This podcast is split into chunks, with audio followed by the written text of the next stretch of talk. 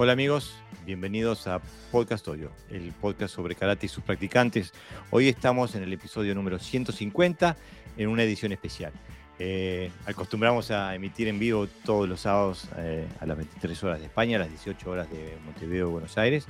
Eh, pero en estos últimos días han surgido repetidamente el, término de, del karate funcional y de por qué lo usamos, y de la forma que lo usamos en Podcast Hoyo.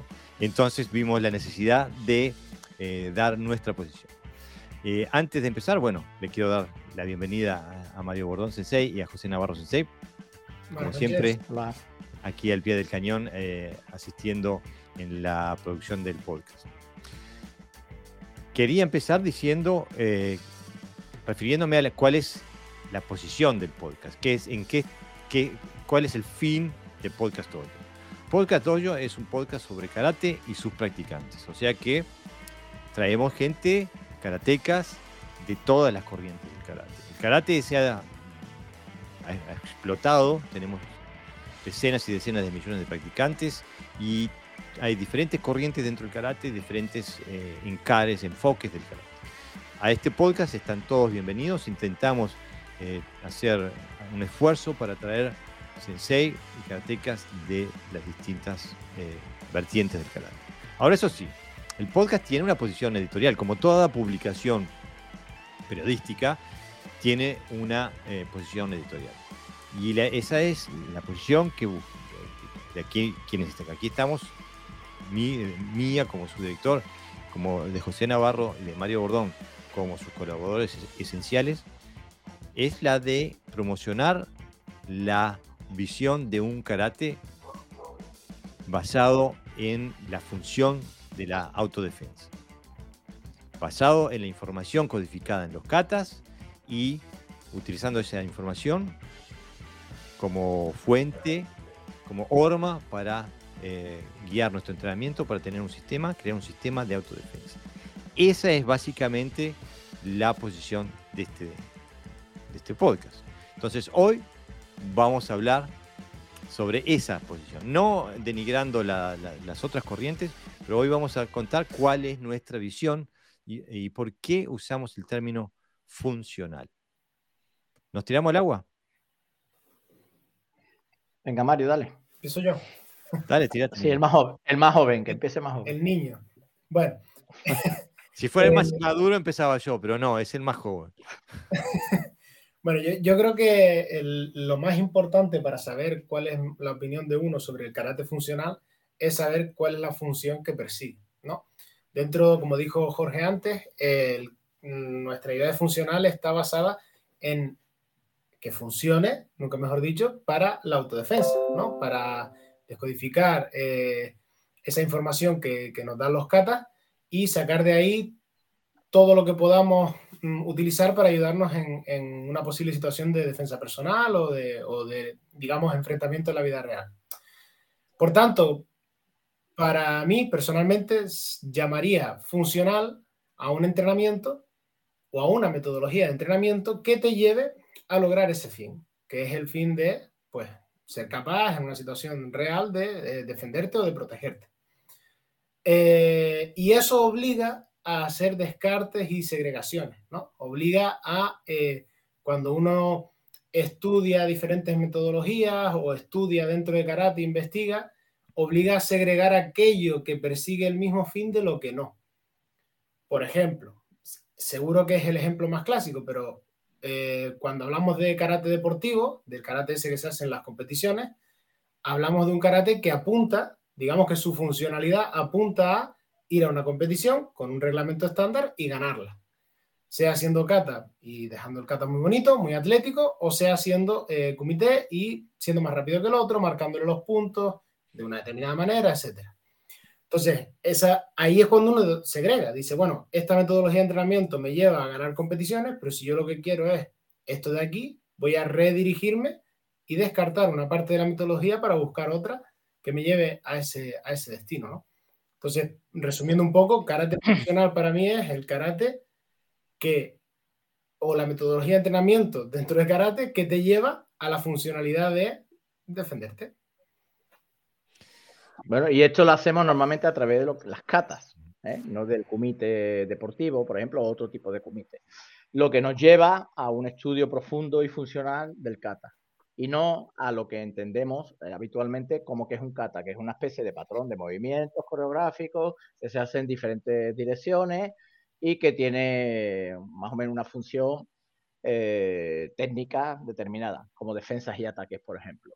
Entonces, eh, si el kata originalmente estaba diseñado para la defensa, es imposible que no tenga elementos hoy día, el kata, que no sirvan para la defensa. Por lo tanto, la mirada hacia el kata está mal enfocada. No es que el kata esté mal diseñado, sino que la mirada externa está mal enfocada. ¿Cuál es la mirada mal enfocada? Que nosotros vemos técnicas allí donde realmente hay elementos tácticos y estratégicos. Un desplazamiento, una posición, un movimiento, etcétera, etcétera. Está diseñado tácticamente para un enfrentamiento determinado contra una agresión determinada. Antes, eh, me gustaría, eh, antes de entrar de lleno en, lo que nosotros vemos como funcional, me gustaría también, eh, me gustaría definir qué, cuál es nuestra crítica a, por qué no vemos las otras formas de karate como, como funcionales. pero antes de eso quería empezar a leer los, los, saludos porque están, ya están llegando en masa. Este, Nos escribe Santiago, Santi desde Uruguay, que dice, saludos estimados, qué gusto escucharlos, un fuerte abrazo desde Uruguay. Un abrazo, Santiago. ¿eh? Eh, Diego Andrés Bello dice, saludos de Malarguel, me parece que va a ser un capítulo muy interesante. Eso esperamos, vamos a hacerlo mejor. Eh, Alejandro Cavalieri, Sensei, dice, ¿ya tiene los pasajes a Groenlandia? Ja, ja, Buenas tardes, estimados Sensei amigos. Atento escuchando. Hace la broma porque nosotros decimos que a veces cuando decimos cosas controversiales nos tendremos que mudar de país, ¿no? Este, esperemos que no, Sensei, esperemos que no, no herir sensibilidades. El ánimo no es herir sensibilidades, simplemente decir cuál es nuestra posición. Mara eh, Suárez, desde Islas Canarias, dice, buenas noches desde Canarias, un placer como siempre. Bienvenida, María. Mara, gracias por estar ahí. ¿eh? Dice, saludos de Sevilla. Vamos arriba a Sevilla. Es el... Antonio, Estás, cansado, ¿no? Es que ya practicado conmigo. Ah, lo, dejaste cansado. Bueno. Bayo Frederick saludos estimados. Hacía tiempo que no los escuchaba en vivo, escuchaba los podcasts desfasados, pero siempre escuchándolos. Gracias por estar ahí, Bayo. Eh, bienvenido al podcast. Carlos Medina dice saludos de, Temuco, Chile. Vamos arriba, Chile, bien ahí. Este, y Adrián Fernández en 6 me dice saludos de Argentina. Adrián, te debo un PDF. Me olvidé, ahora que veo tu nombre me acuerdo. Este, me pongo las pilas. Bueno, eh, primero, ¿por qué usamos el nombre ¿no? Porque quiero, aplicar, eh, apuntar a lo que, eh, mira, dice Diego Andrés Bello, dice, creí que disfrutaban hiriendo sensibilidad. No, no disfrutamos. pagamos un precio bastante alto, pero intentamos no hacerlo. Este, porque el argumento es, el karate, bien entendido, es funcional. ¿no? Este, y nosotros no decimos en ningún momento que el karate no es funcional. Lo que decimos sí es que hay formas de ver, de vivir y de practicar y estudiar el karate que no apuntan a la función de la autodefensa. Hoy escribieron un, un comentario en uno de los podcasts anteriores, hoy, diciendo que el karate era un arte marcial y que si solamente nos enfocábamos en la defensa, perdería lo del arte y por lo tanto perdería la esencia del karate okinawense. Bueno, nosotros estamos a, años luz de esa posición. Para nosotros no hay nada de artístico eh, implícito en el karate. Eso, arte marcial es un concepto occidental. Eh, no, hay, no hay un concepto okinawense ni japonés. El budo no tiene una connotación artística. Este, pero para diferenciar en la, de, de, la, gente que nos escucha, qué tipo de karate nosotros estamos intentando eh, profundizar, utilizamos el, nombre de karate funcional para diferenciarlo de las otras nomenclaturas, el karate tradicional, el karate deportivo, eh, etcétera, etcétera. Y ahora, ¿por qué? Pero al, decir esto estamos diciendo que el karate tradicional no es funcional desde el punto de vista de la autodefensa. Y que el karate deportivo no es funcional desde el punto de vista de la autodefensa. Y me parece, me parece que merece que digamos, que argumentemos por qué. afirmaciones no son datos. me parece que es pertinente que presentemos una argumentación sólida de por qué pensamos eso. Entonces, me gustaría que empezáramos por el, multifacético eh, llamado karate tradicional, que puede ser, eh, hay una lucha de discurso por quién hace el karate tradicional, pero me gustaría que de todas maneras hiciéramos un contraste entre lo que nosotros vemos como funcional y lo que se hace en, el llamado karate tradicional, para apuntar a las diferencias, no para poner que una es mejor que la otra, sino para apuntar cuál es más consecuente con la función de defenderse, basada en la información que viene en los catas, como muy bien decía eh, Pepe Sensei. Empieza tú ahora, Pepe, y luego sigo yo. Sí, bueno, eh, matizar varias cosas, ¿no? El concepto tradicional a veces que es tan amplio que nos puede, digamos, satisfacer nombrar la palabra eh, tradicional, porque, claro, cualquier cosa puede ser tradicional en el momento que uno la ejecuta y alguien le sigue. Yo lo que no estoy de acuerdo es que sea karate. Hoy he hablado con un compañero eh, que exista el karate tradicional como tal existe el estilo tradicional. Puede existir el Shotokan tradicional, puede existir el Shitoryu tradicional, puede existir el Wado o cualquier otro estilo tradicional. El karate como tal, complicado. Sobre todo viendo prácticamente lo que hemos visto en estos tiempos, donde, donde casi no se sigue ninguna de, de los puntos que definirían que es una tradición. Tanto es así, que otras veces lo hemos hablado, que hay gente que se llama tradicional y uno de los puntos que serían mmm, de que se llama tradicional es que sigue a una línea de maestros, ¿no? Pero no solo al nombre de la línea de maestros, sino también una línea de pensamiento que esos maestros han transmitido. Y vemos que se hace todo lo contrario, con lo cual ya se ha roto la tradición en el mismo estilo. No hay. y luego, las, las además, lo que, lo que hacía Funakoshi. No, pero tampoco Shitoryu, quiero decir, tampoco hace lo que hacía Mabuni. O sea, si, no, si, no, si somos realmente eh, eh, críticos y leemos en profundidad lo que dicen los maestros, lo que se practica hoy día en los dojos y aquellas personas incluso que dicen, yo hago tal, tal estilo tradicional, tampoco lo están haciendo. Yo ya no hablo que sea bueno o malo, ¿eh? yo no hago un, tema de valoración personal. Lo que sí digo es que no lo es. No lo es porque el, mismo, la misma dinámica de lo que lleva la organización o el dojo o lo que sea, ha roto con, la, con, la, línea de, pensamiento del maestro. Yo, la, parte tradicional mm, también matizaría ¿qué, tradición, ¿no? Es como la, gran pregunta, porque como dijo Pepe, tradiciones hay muchas y todo puede ser una tradición si al final alguien hace cosas y, esa, y esas cosas que se hicieron se van siguiendo. No, pero claro, pero no, no todo puede ser tradición, sí, tiene que tener unos requisitos. No, claro, claro. Pero que me refiero que pueden, surgir en cualquier momento, es a lo que me refiero. Yo podría, ah, si, si, mi, digamos, si mi alumno cumpliera esos, esos, requisitos y su alumno y el suyo y el suyo, se crearía una nueva tradición y podría claro, tradicional. Cuando, cuando lees, cuando lees sobre tradición, ahí, ahí se habla de tradiciones y además de tradiciones antiguas, o sea, se hace una valoración que puede haber tradiciones eh, recientes, ¿no? Que se hayan creado. Pero tiene como unas normas, ¿no? Para hacer, para hacer en este caso, tradición. Por eso yo, claro, yo, afirmo, yo afirmo de que el karate tradicional no existe. Ahí es donde iba yo, básicamente, porque digo, si al final la pregunta clave está en, en, qué tradición ponemos como tradicional del karate. Si al final no, si, hubo, si nos fijamos en la, en la, generación que todo el mundo entiende por tradicional, que es la gente que dice, no, yo hago el karate de Funakoshi o el karate Mabuni o de eh, Miyagi o de quién sé yo, eh, toda esa gente, cada uno hacía el karate a su manera. Y, los alumnos, y los alumnos de ellos cambiaron cosas como les pareció. Entonces al final digo, ¿de qué tradición estamos hablando? Pero aparte, el karate, el karate como eh, más allá de estilos incluso. El karate como, como sistema, el, el, karate, el sistema que codificó Ankuitosu,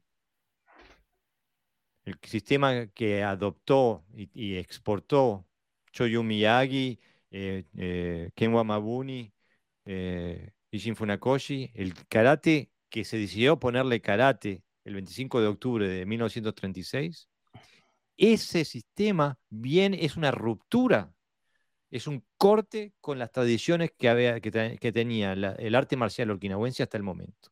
Uno nuevo. Es uno nuevo, incluso eh, Miyagi habla de, que hay que, ponerle nuevo, hay que ponerle nombre a las técnicas. O sea, las técnicas son tan nuevas que no tienen nombre. Eh, en, esa reunión, eh, Choyo Miyagi habla, ¿qué vamos a hacer con los nombres de las técnicas? Dice, yo estoy trabajando en ponerle nombres, pero es un trabajo que está por hacer.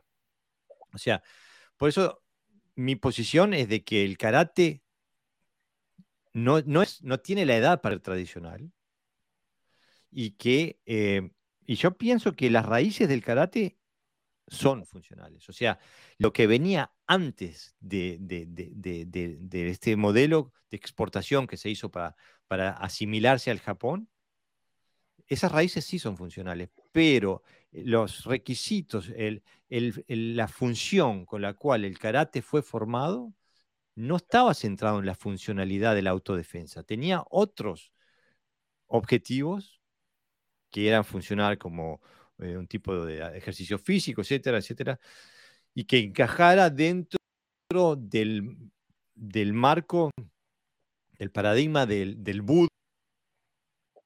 que, que, tuviera su forma de competencia, como el judo y el kendo y, y, todo eso, y que tuviera sus grados y que tuviera su, quito, eh, su Kihon, su kata, su kumite. O sea, creo que eh, hay un desfasaje entre el proyecto inicial de exportación del karate y lo que después nos llegó hasta nosotros en cuanto al discurso que se nos vende. Porque el karate, si bien eh, dice servir para la autodefensa, pero tiene metodologías de entrenamiento que están desprendidas de la realidad de la violencia. Nadie te pega y deja el brazo colgado así para que vos lo bloquees o lo agarres. Y le, eh, nadie te, pega un suki. Y, este, o sea, el karate tiene de defensa que, que no son aplicables a la defensa personal, contra ataques que no existen en, la vida real. Justo, ese sería el, siguiente punto, ¿no? Es decir, bueno, ya viendo el problema que hay dentro de la misma palabra tradicional, mm. existe el otro tema, que es eh, suponiendo que eso fuese una tradición, es una tradición basada en una idea que no tiene nada que ver con la defensa personal. Es una idea cultural, es una idea deportiva, lúdica, no tiene no tiene esos puntos que, como dices tú, Jorge, de, buscar una situación real, de eh, tener eh, pruebas de presión, de, bueno, de todo lo que conlleva en, la vida real, ¿no? Eh, no lo, no, lo que pasa es que pensado para... Claro. Lo que, lo que pasa es que lo que se cambia con el tiempo son los puntos de referencia. Por ejemplo, si antes se tenía los puntos de referencia de lo que funcionaba y no funcionaba en favor de la realidad, es decir, que, tú demostrabas o por necesidad o bien porque querías, eh, se te presentaba una situación donde tú resolvías, eh, era un punto de referencia para decir que el carácter era funcional. Hoy día los puntos de referencia han cambiado totalmente, con lo cual ya no se usa eso como un punto de referencia a lo tradicional. Lo tradicional eh, ha, habido un cambio, a mí no me gusta llamar evolución, porque no, todo lo que cambia es evolutivo, eh, tiende a la evolución, sino que lo que hay es un cambio de paradigma, es decir, lo que antes era un karate tradicional, ahora se le llama karate tradicional a otra cosa, que no tiene nada que ver a lo mejor con lo que se hacía en el inicio. Y hubo dos cambios. Primero, hubo ya un cambio cuando se le empezó a llamar karate y otro cambio cuando los estilos. Claro. Hubo dos cambios. Y además, eh, hoy, también lo hablaba con con el compañero, ¿no? los argumentos que se utilizan hoy para definir el carácter tradicional, que son el do, básicamente, si tienes do es tradicional, si no lo tienes, no lo es, mm. ¿no? Y como una, una amplificación o, un desarrollo natural del karate tradicional a la competición. Es decir, dos elementos que no tienen nada que ver con el karate antiguo. Eh, y, y, existía el do en aquella época, posiblemente, pero no se interpretaba desde el punto de vista filosófico ni desde el punto de vista eh, espiritual, sino más bien como algo cotidiano que una persona, por pura necesidad, tenía que mantenerse en equilibrio, ¿no? Para no, uno, Si uno lee los, los, preceptos de Matsumura, el do estaba presente. Ahora, ahora Matsumura no, se no, definía su, su, su, arte marcial por el do, pero tampoco, yo hago la pregunta, ¿qué estilo entrenaba Soko Matsumura? Claro. ¿Qué estilo entrenaba Ken Mabuni? ¿Qué estilo entrenaba eh, Gishin Funakoshi? ¿Qué estilo entrenaba Anko Itosu? Y así puedo seguir, puedo seguir. ¿Qué estilo entrenaba Canrio Gigaona? En cambio hoy, hoy estamos a los palazos entre los estilos, eh, eh, eh, el dento, el deito, el daito, el... sí. y, y, es algo que pertenece, lamentablemente pertenece a la exportación del karate y a lo que yo le puse aquí en mis apuntes, le puse la retroimportación porque lamentablemente eso que se exportó de Okinawa al Japón ahora se exportó de Japón a Okinawa. Y también tenemos los estilos en Okinawa. Por ejemplo, con, respecto, con respecto al segundo punto, antes que se me olvide, eh, hablando del tema de competición, ¿existían enfrentamientos posiblemente en aquella época? Sí, seguro, como en todas las épocas, donde la gente se quedaba, no para pelear, ¿eh? no, no hablo de las peleas de los enfrentamientos eh, que, hacían, sino pues, seguramente algún tipo de campeonato, de enfrentamiento, de duelos o de pruebas hacían pero el contexto no era el mismo, es decir, no había reglas eh, tan, tan estrictas que fueran quitándole la funcionalidad. No, no. Simplemente era eh, como pasaba aquí en la Edad Media, la gente se pegaba y el que quedaba de pie ganaba. Y el Yuchoku Higa, la mano fuerte de Okinawa, perdió un ojo en una de esas. O sea, no, era, era otra cosa, era otra cosa. Eh, y era mm. para unos poquitos, porque son más que unos poquitos los que tienen eh, el ADN para meterse en una cosa de esas, ¿no? Este, o sea que e, era otro universo, por eso eh, eh, es, importante hacer la diferenciación. Esta gente no se andaba con, chiquitas. Este, pero para, déjame leer que viene un montón de comentarios. Diego Andrés Bello dice, arte, arte marcial no es la traducción del budo, ¿no? No, no. Budo es, eh, el, el bu es parar la lanza y el do es camino. O sea, no tiene nada que ver con, no, tiene una connotación, eh, no tiene una connotación eh, artística. Lucho Muñoz dice, buenas tardes, hermoso tema el de que tocan hoy. Saludos desde Montevideo, Uruguay. Bienvenido, Lucho, gracias por estar. Alejandro Cavaliari Sensei dice, excelente explicación, Sensei Pepe. Existen los estilos tradicionales, pero no karate tradicional. El estilo tradicional es continuar con las bases de un estilo, pero el mismísimo Mabuni decía, evoluciona pero no olvides los principios. Por tanto, la evolución hace del karate. justamente. Este, Santiago dice, para la RAE tradicional es cualquier cosa que empieza una generación y la perpetúa la siguiente. Ok, dos generaciones es tradicional, o sea que estamos equivocados. Gracias por la corrección, Santiago. Está gastado el tema tradicional. El término original me parece más adecuado. Este, Así que un karate tradicional, porque ya va más de dos generaciones. Así que me, retracto. Eh, Diego Andrés Bello dice, ¿y si la tradición del karate es la adaptabilidad, cambiarlo es tradicional o deja de ser tradicional? Y el tema es ese, que todos los que han creado una tradición han cambiado lo que, lo que recibieron, ¿no? Este, Santiago dice, exacto Garibaldi, es como antes y después de Cristo, antes y después de 1936. Cristóbal Talavera dice, buenas noches de Sevilla, saludos. Bienvenidos, eh, Cristóbal, gracias por estar ahí. ¿eh? Diego Andrés Bello dice, nos legaron un juguete roto, hay que aprender a jugar con él así o arreglarlo. Estamos en el, en, el intento de descubrir cómo funcionaba antes de, que se rompa y a ver si podemos reconstruirlo, ¿no? Este, Bayo Frederick dice, a pesar de los pesares, dentro del karate se menciona continuamente a la tradición, a lo tradicional, cuando en realidad lo que se menciona como tradicional, intentando asimilarlo a puro, no ha sido otra cosa, si lo analizamos históricamente, que el establecimiento de nuevos paradigmas que rompían con la tradición anterior. justamente, estoy completamente de acuerdo. Dice, no se puede considerar a Itosu como el transmisor de una tradición anterior que él modificó y rompió, como no se puede considerar a Funakoshi y a su creación como es el Shotokan, como una tradición, sino más bien como el punto de ruptura con una tradición okinawense anterior, que fue muy modificada tanto en la letra como en el espíritu. A eso es a lo que me refería yo, estoy completamente de acuerdo. Mira, escribe Gerardo Valle, sensei. El Do solo toma partido de manera oficial en Okinawa a partir del 56. Matsumura habla de camino, que no es lo mismo que la referencia del Do japonés. No, pero es, digo, habla de, del desarrollo espiritual de la persona, del guerrero, ¿no? Este, eh, dice, mm. perdón, buenas tardes a eh, todos, amigos. Eh, tengo aquí, si quiero, un pequeño escrito creo que es pequeño, lo tengo en el móvil, espero que sea bien, donde habla del significado de tradicional, en una página bastante buena que, Para que, me, estudia sobre... Me quedan dos comentarios. Sí, sí, sí. Dice, Gerardo dice, Yuchuko Higa perdió su vista izquierda, es cierto, pero más acá en el tiempo en el Kyudokan Mudoyo se suspendió la práctica del Irikumi porque también un, alumno, un alumno perdió una, vista. Por eso hay que, hay que cuidarla, ¿no? Y, las prácticas difieren.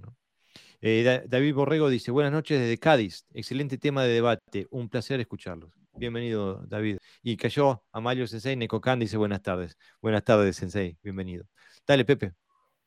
Sí, bueno, es una página bastante buena que yo lo suelo leer de vez en cuando, porque eh, que habla sobre los significados, ¿no? Se llama significados.com, si alguien está interesado. Y entonces en este caso habla del significado de tradicional. Aquí hablo de un contexto general, pero se puede aplicar al karate perfectamente. Dice, tradicional es un adjetivo que se refiere a aquello perteneciente o relativo a la tradición. La palabra, en este sentido, deriva del vocablo tradición, que proviene del latín traditio, traditionis, y se compone con el sufijo al, que indica la relación o pertenencia.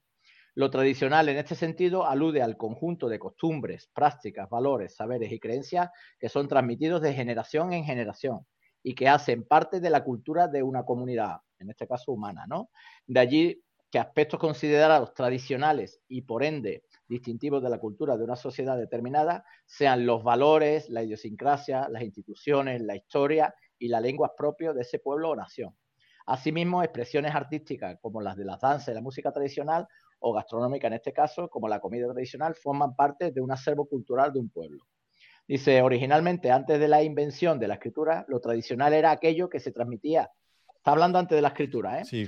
de forma oral a los descendientes y que comprendía el conjunto de conocimientos, ideas, creencias y valores de los ancestros eh, que los ancestros entregaban a las nuevas generaciones. Tata, este sentido, se pasó, se pasó. Es larguísimo. No, ya, ya, no, no queda, queda poquito, nada más. Dice, lo tradicional coincide en gran medida con el concepto de folclore y sabiduría popular, ¿no? Por otra parte, tradicional también puede hacer referencia a la actitud o conducta a seguir, las ideas, las normas o costumbres del pasado, ¿vale? Eso es más o menos lo que, lo que dice. Es decir, que no implica solo, uh, implica muchas cosas el tradicional, ¿no? Entonces, en el momento que se rompe algo de, esos puntos, pues podemos llamarlo una nueva tradición. Pero así todo, la, clave yo creo que está en, que la tradición que se sigue, y esto es indudable porque todos los que dicen que hacer carácter tradicional siguen la tradición de un maestro y esa foto que tienen ahí es de cierta época, eh, esa tradición que se sigue está persiguiendo un objetivo muy distinto al que podría tener el karate anteriormente. O sea, esa, es la clave. y aparte, digo, porque me, eh, gustaría que, siguiéramos profundizando, pero aparte también hay que ver la intención con la que se utiliza el término tradicional. Y la intención que se utiliza con el término tradicional es decir, original.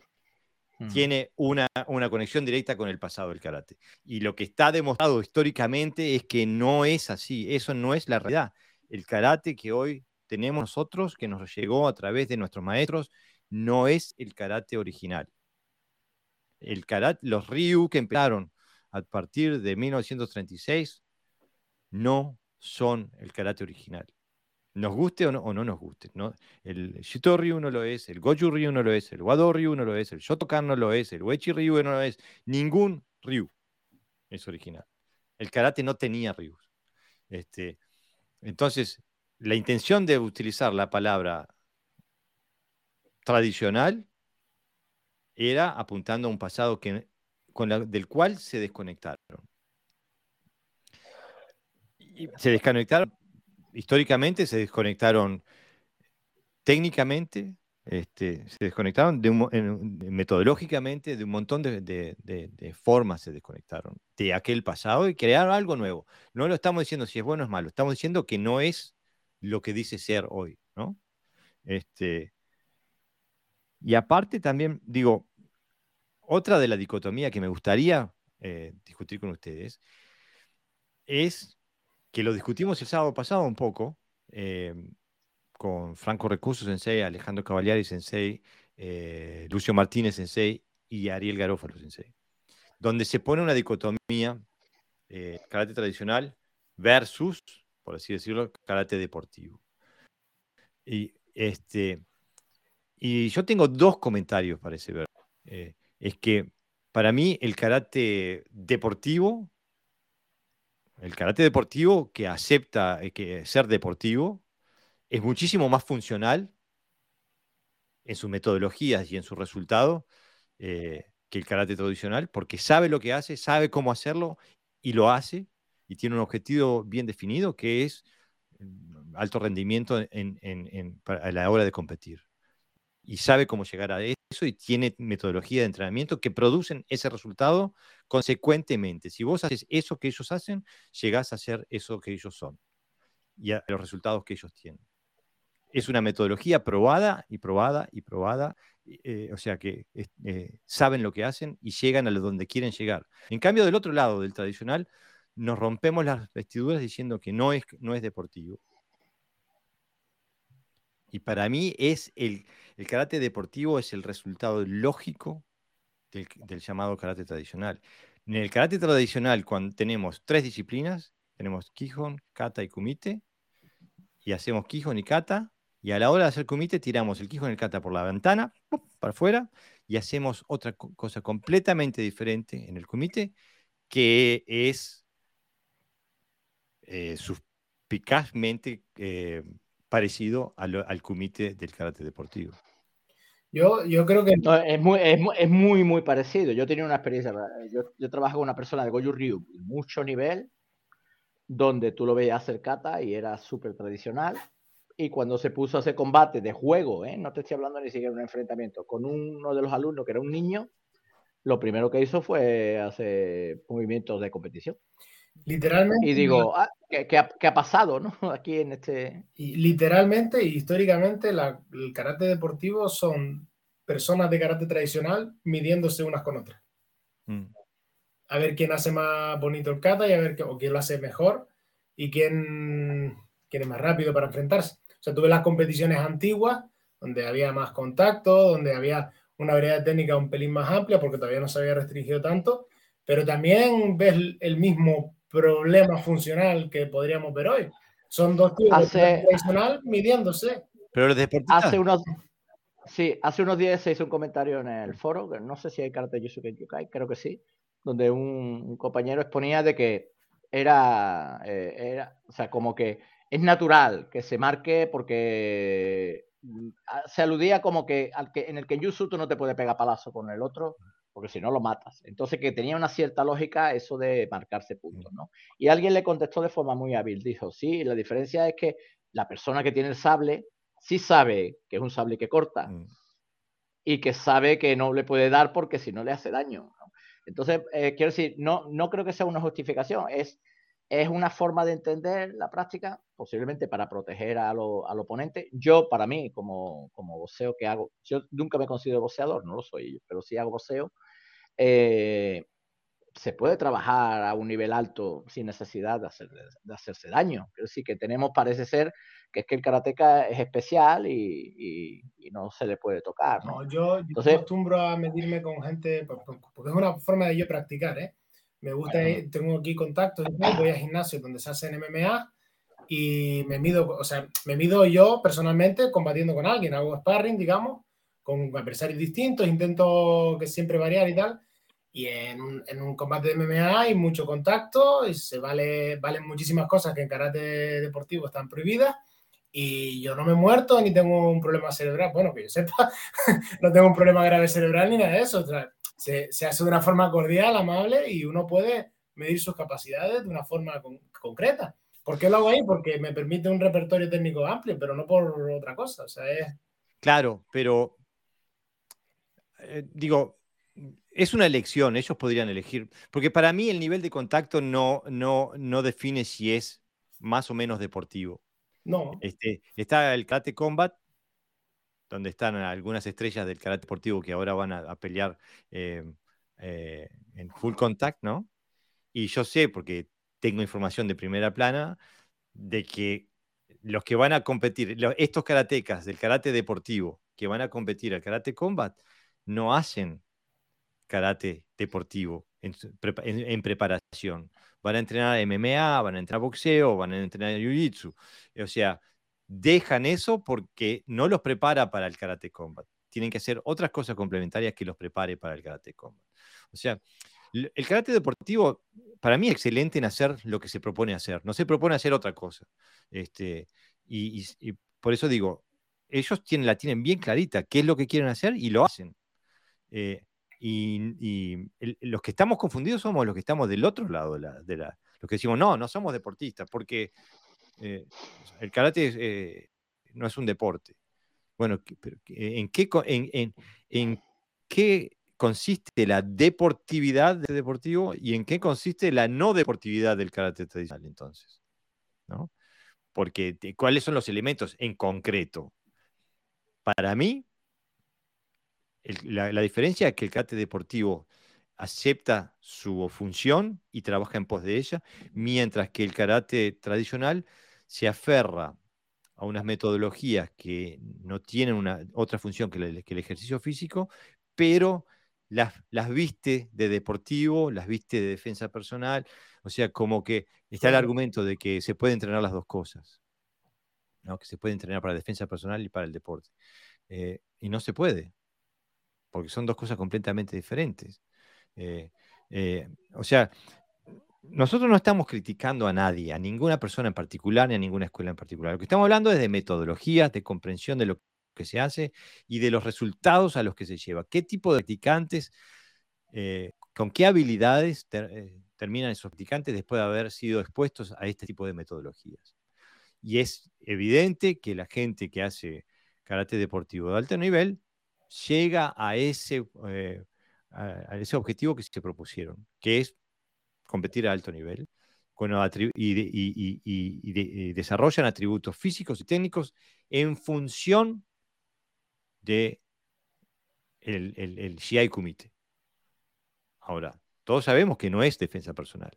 Eh, pensar que es, eso es una, hay, que ir a un psicólogo si uno piensa que eso te, te, sirve la defensa personal. No es una metodología de defensa personal, digo yo, ¿no?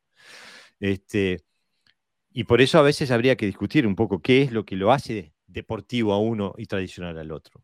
Este, yo pienso que eh, en, su ámbito el karate deportivo es mucho más funcional que el karate tradicional, porque trabaja en pos de la función. En cambio, nosotros en el, lado del karate tradicional nos, estamos al libitum, hablando de la forma, de poner el, ángulo de la cadera acá, la rodilla allá, eh, siempre la forma exterior, nunca eh, el, resultado final, el, efecto de lo que se está haciendo. ¿no? Por eso, por eso es más funcional el deportivo, porque el karate tradicional, entre comillas o lo que sea, eh, pone un objetivo eh, y entrena otra cosa. Entonces, claro, nunca va a ser funcional porque si tú... El, el karate pero, para, para ser un gran... Lo que pasa que, que, lo que pasa que eh, hay que ampliar un poquito la información, pues, vamos. que es que el karate deportivo consta de dos partes. La parte de kumite, que necesariamente tienes que tener una, una táctica, aunque sea deportiva, y la parte de kata, que eso sí que está alejado toda, eso sí está alejado bastante. Por ejemplo, yo, el karate tradicional está más cerca las katas de karate tradicional que de las katas deportivas. Sí. Sin embargo, en el, en el aspecto de kumite no. ¿Por qué? Porque hay una necesidad. Luego se puede plantear de la eficacia, claro, porque como lo que quieres llegar, no te importa el efecto. Llegas, desplazas grande. Si tú tuvieras que pegar fuerte, seguramente eh, no desplazaría de esa manera, te, acercaría, te asentaría y pegarías. O sea, sobraría mucho de lo que se hace. Pero a nivel táctico sí tiene elementos comunes ¿no? con el karate funcional. Pero a nivel de kata está súper alejado de todo, de, todo, vamos. No tiene nada que ver una cosa con la otra. Yo pienso que la competencia de kata es muchísimo más nociva para el karate funcional que la competencia de kumite. Muchísimo. Sí, 100%, 100%, claro. Pero, porque en la, competición de kata no hay ni un solo elemento, ni uno creo yo, que te pueda ayudar en, el, bueno, quizá la forma física, pero ni un solo elemento que te pueda ayudar en, una parte funcional, ¿no? O sea, porque no estás haciendo nada que te ayude a, metodológicamente a, Yo soy competidor, yo soy competidor de kata y absolutamente nada, ya te lo digo. Claro, o sea, no, no, no hay, no veo yo conexiones, ¿sabes? Mira, tanto es así, tanto es así que hay una máxima, no sé ahora porque no me muevo en ese mundo, que había una máxima donde se, donde se decía que si eras bueno en kata no eras bueno en kumite, y si eras bueno en kumite no eras bueno en kata. O sea que, que hay una separación obvia, ¿no? Y claro, porque hay, una especialización en, en, en, pos de un reglamento que, que, los diferencia tanto que hay que tener cualidades físicas, atléticas diferentes. Mm. Eh, no, sé, no, no, están, no están forjando karatecas, están cateros y cumiteros. Si eres bajito, con el centro de gravedad bajo, te va a salir mejor las catas. Y si eres alto y flexible, pues el comité, obviamente. Bueno, mira. La gente que es más alta, las catas son más feillas. Nos escribe Franco Recursos Sensei, que estuvo en el podcast el sábado pasado. Dice: Querido Sensei, los saludo y les comento que estoy de mal humor porque no los puedo seguir escuchando. Lo bueno es que la razón es porque voy a dar mis clases y a entrenar. Abrazo y gracias por enseñarnos siempre. Franco Sensei, él siempre es eh, un ejemplo de, buena educación. ¿eh? Santiago dice, había que japonizarse, justamente. Eh, justamente. Y no, no, es algo malo el japonizarse. Simplemente hay que ser consciente de qué significa. ¿eh? Diego Andrés Bello dice, siempre que llegaba un alumno nuevo a mi dojo, le decía que hacemos karate tradicional. Voy a tener que cambiar mi discurso de bienvenida. Eh, bueno, no, capaz que estás haciendo karate tradicional. depende de lo que hagas, Diego. Este, no, no cambies nada por las cosas que digamos nosotros aquí. Lo único que estamos diciendo es cuál es la posición que tenemos nosotros. Alejandro Cavalieri dice, ahí va la bocha, como le decimos aquí, usar la palabra tradicional, la cual a mí no me gusta, por cierto, a pesar de que la usaron en una publicación, por eso uso la palabra seito, original, que es lo que hacemos, pero no por ello seguimos investigando el karate como un todo. Y bueno, eh, eh, el, problema con todos estos nombres es que a qué apuntan. Eh, en tu caso, Alejandro Sensei, pienso que cuando decís Seito original, te referís al original que hizo Kemo Amabuni Sensei, eh, eh, no al, karate original, ¿no? Este, John Quesada dice, saludos maestros aquí de nuevo para aprender. Saludos John, gracias por estar, vamos arriba a México, ¿eh? Gerardo Alves dice, en Japón se desconectaron y crearon su propia tradición. En, en Okinawa el hilo conductor hacia el original aún existe, no para todos, pero está para aquel que de verdad quiera buscarlo. Eh, eh, después Diego eh, Andrés Bello dice, según lo que he visto en los kata, un comité que se rija con esas técnicas pasaría el 85% del tiempo en el clinch. Tiene sentido, ya que en defensa personal ese es el rango donde pasan los ataques. Justamente. La distancia es completamente distinta. Santiago dice, ¿qué decía el, el precepto número 12 de Funakoshi? El tiro le salió por la culata y tuvieron que esperar dos meses luego de fallecido para empezar las competencias deportivas en Japón. Y claro, eh, por eso de, lo a eso es lo que se refería Pepe Sensei cuando decía que los estilos de hoy no hacen lo que, lo que decían sus fundadores, ¿no? Eh, entonces, Bacho Fred dice, entonces, referencia al título del dojo abierto, podríamos decir, ¿el karate deportivo sí es otra cosa? No quiero involucrar al dojo abierto porque no le pusimos el título nosotros, lo hizo eh, la revista Mokuso y Ariel Garófalo Sensei, y comprendo su, proyecto y no quiero ponerlo en tela de juicio. Este, eh, para mí sí es otra cosa, pero, pero no lo dije en aquel momento porque era su momento pero yo entiendo que no, no, no se pretende cambiar, que, que, sea otras cosas. Es, cada uno va a presentar su trabajo desde la perspectiva que hace y, de eso trata, creo, ¿no? El podcast. Más que de enfrentar o, o, o, debatir sobre qué es o qué no es, lo que hace es una reunión de karatecas que van a practicar, ¿no? Punto. Mira, Neko Kan dice, en mi, en mi dojo, eh, hoy el kumite pasa por el kakie y un yu kumite con agarres, derribos y algo de piso, además de los golpes percusivos, usando técnicas de kata. Más de un campeón de kata ha dicho que no le interesa para qué sirve, solo le importa la estética. Por eso, eh, eh, justamente es lo natural porque la estética es lo que le da puntuación, ¿no? Carlos Medina dice, según veo, hay un karate con tradiciones okinawenses, quienes desarrollaron su sistema completo y otro karate con tradiciones japonesas que modificaron lo que se había desarrollado y crearon un sistema deportivo que practica un karate por partes y que cada una de estas no están relacionadas con la otra. Completamente de acuerdo, de acuerdo, Carlos, con la acotación de que no fueron los japoneses los que crearon el karate japonés, fueron los okinawenses. Fue Mabuni, fue Miyagi, fue Funakoshi, eh, fue esa generación de sensei que... Yo quisiera añadir ahí también que eso es un viaje de ida y vuelta, ¿eh? No, no, es karate va a Japón y se queda, o sea, todo, todo lo que se desarrolla después de haber viajado a Japón, que se viaja antes del 36, ¿eh? allá hay mm. encuentros y movidas, todo eso que se desarrolla vuelve atrás y se implanta como, vamos, en, lo más puro de, Okinawa. el, tema, el tema ya lo hemos hablado otras veces, es que el problema del karate, del karate okinawense, que nosotros llamamos, se puede llamar original o funcional, etcétera, etcétera, tenía mucho de chino. Y, por eso habría que, había que actualizarlo y si quería, ser, quería expandirse en Japón, pues evidentemente toda esa parte. Okinawa está plagado de doyos que hacen el mismo karate que se hace en Tokio. O sea que no, no, hay, no, hay, gran diferencia. Lo que pasa es que le llaman Yuri o, o o lo que sea, pero el tipo de karate que hacen es exactamente el mismo que se hace en Tokio. Pero aparte que hay, hay estilos de karate hoy día que no son actuales en comparación con los estilos antiguos, como el estilo que yo hacía Shotokai, que es que no tiene ni una connotación del karate okinawense, es puro y duro karate japonés. sí, ha nacido, ha nacido ya del karate japonesado, ha nacido, o sea, todo lo que se habla, por ejemplo, tanto decir que el hikite es un, eh, que si lo pone más arriba, lo pone más abajo, pues él, eh, Gaby decía que había que relajar la mano de abajo porque arriba era muy, muy, violenta, o sea, no, no tiene ninguna ninguna eh, relación con lo que es un, con un jiquite que era agarrar, ¿no? O sujetar y tirar, ¿no? O sea, está absolutamente desprendido de, del karate okinawense ni, ni, vamos, ni, ni, se asoma, ¿no? O sea, que, que, existe, sí que existe un karate japonés hoy día. claro. claro,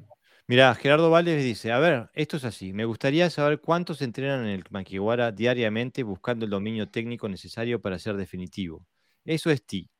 ¿Cuántos entrenan las puntas de los dedos de sus pies buscando penetrar en el objetivo? Eso es ti. Y podría continuar. ¿Y qué quiero decir? Que solo la especificación y angulación hacia el dominio específico nos convierten únicos. Eso es ti. Pero si queremos hacer mil cosas, nunca podremos ver la efectividad. Y Franco Recursos se dice, el comité como deporte y el kata como deporte son dos deportes distintos. Estamos hablando de una persona que tiene una una trayectoria de élite mundial en el comité. ¿eh? Son dos deportes distintos, sus entrenamientos son muy diferentes. Podrían hasta tener campeonatos separados si quisieran. Igualmente pienso que está bien que se manejen en un único campeonato. Solo expreso que son dos deportes distintos. Completamente de acuerdo, Sensei. Eh, Alejandro eh, Cavaleari Sensei dice, exacto, el original de Mabuni Kenwa, eh, Uke no Gensoku, Hokei, Bunkai Kumite, Tenshin Hapo, etc. O sea, a lo que se refiere del karate original de, que entrena él, buscan el karate original de Ken Wamabuni Sensei. Daniel Alvarado Sensei dice, llegando tarde, pero aquí estoy. Saludos a todos. Gracias por estar ahí, Daniel. Eh, qué suerte que pudiste llegar. Dice, después de la Segunda Guerra, Okinawa quedó bajo administración de Estados Unidos. Por eso el karate se desarrolló diferente que en Japón. Bueno, es que hay un montón de elementos mm, eh, históricos, geopolíticos, socioeconómicos, etcétera, que han formado el karate. Entonces, bueno, ahora dijimos lo que nos parece el karate tradicional, lo que nos parece el karate eh, deportivo. Ahora es hora de que digamos, ¿qué es el karate funcional? Por supuesto, yo estoy de acuerdo con eh, eh, Ramón que, que, ayer me decía que el karate es funcional por, definición, y con Gerardo Sensei, que eh, la semana pasada también decía, pero el karate es funcional eh, por definición.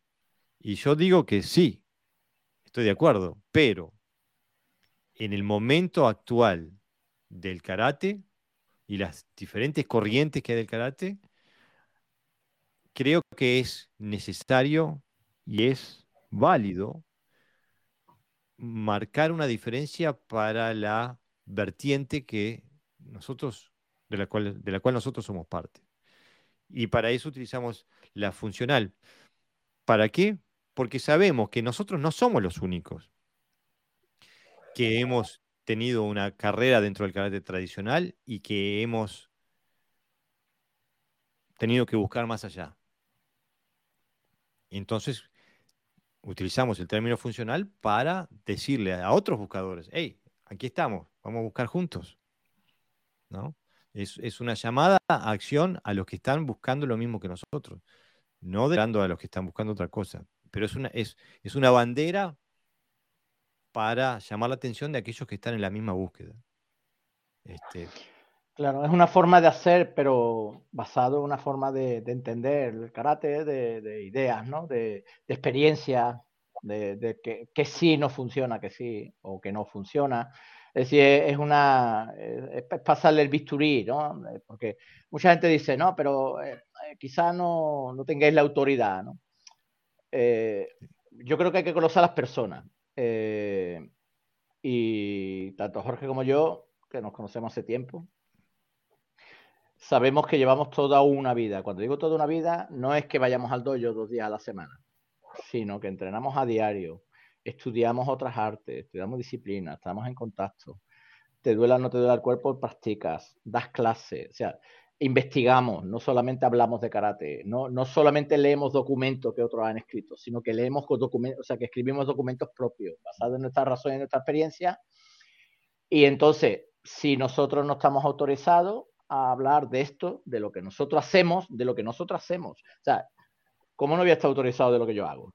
yo no podré estar autorizado de lo que el karate deportivo porque no me dedico a ello, mm. aunque puedo tener opinión. Es decir, es que para opinar de que eh, de medicina no hace falta ser médico. Para tratar a la gente sí, pero para hablar de medicina no hace falta ser médico. Entonces, claro que estamos autorizados, porque es lo que hacemos y lo que sentimos y lo que estamos investigando. Es más, es que no hemos llegado todavía a ningún sitio. Esto es un comienzo, estamos trabajando en ello y, y mañana descubrimos otra cosa y la incluimos. Y, a lo mejor eh, cosas que hemos descartado en un pasado, pues a lo mejor las revisamos porque tenemos apuntes, tenemos vídeos, afortunadamente, y decimos, uy, este ejercicio ya no lo hago con lo que funcionaba, ¿no? Y lo vuelves a, admitir. Es decir, es, un juego, ¿no? De, experiencia. Entonces, eh, eh, el karate funcional es constante estudio de, lo que hace y replantearte. No es que yo digo, yo hago karate funcional porque le pego un puñetazo más fuerte que tú a la gente. No, no va por ahí. No va por ahí. Va de la razón y de la experiencia, ¿no? Que son los dos elementos que creo que podemos tener más fehacientemente, ¿no? O sea, porque eh, eh, la, la razón te puede errar. La razón te puede decir que hay una, una rama en la oscuridad o que es una serpiente. No lo sabes pero la experiencia te hace ver que es una rama porque está al lado de un árbol, esa zona no, el conocimiento también, ¿no? Que es experiencia, que esa zona, por esa zona no hay serpiente, por, las razones del terreno, etcétera, etcétera, ¿no?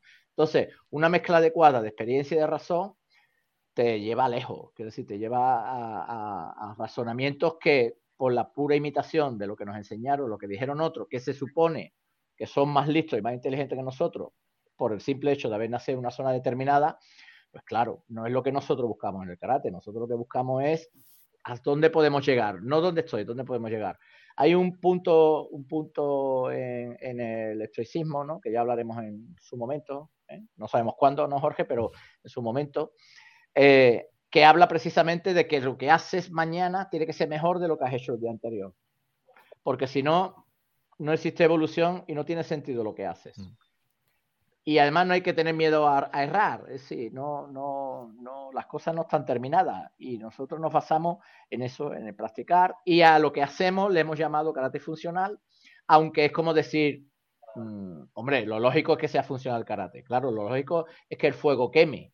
Y el agua moje. Pero, y el agua moje, claro, pero no por ello es menos verdad. Mm. Que sea lógico no significa que sea verdad. Porque como es cierto que hay un karate funcional, que el karate es funcional en sí mismo, porque es su función ser funcional, eh, se ha perdido. Bueno, Y entonces yo, yo, hay que definirse, ¿no? Yo quería, yo quería añadir ahí dos cositas. Eh, la primera relacionada con la, con la necesidad, ¿no? O sea, con si hace falta o no ponerle el, apellido funcional. Em, como decía Jorge, ¿no? O sea, nosotros tenemos una visión, bueno, estoy 100% de acuerdo con lo, que, con lo que acaban de comentar, tenemos una visión de carácter concreta y como dice Pepe, ¿no? Es redundante quizás decir que el fuego quema o que un cuchillo corta o lo que sea. Pero claro, si en, en, la sociedad en la que vivimos vemos que todos tenemos un cuchillo, que ninguno corta y que hay unos pocos que tienen una piedra para afilarlo y están ahí investigando a ver cómo le sacan filo, pues habrá que definir a esa gente, ¿no? A aquellos que están, que están afilando el cuchillo para que corte. Los demás se conforman con que sea de metal y ya está, pero nosotros queremos que ese cuchillo corte. Y eso pasa no, y, por... Y la identificación, con, yo no me identifico con otro tipo de karate que no sea funcional. Claro, por eso digo, o sea, uno necesita ponerle un nombre, porque sí, todos son cuchillos, pero ¿por qué yo quiero que el mío corte? Y, mm, bueno, Jorge esto lo sabe porque tiene información privilegiada, pero...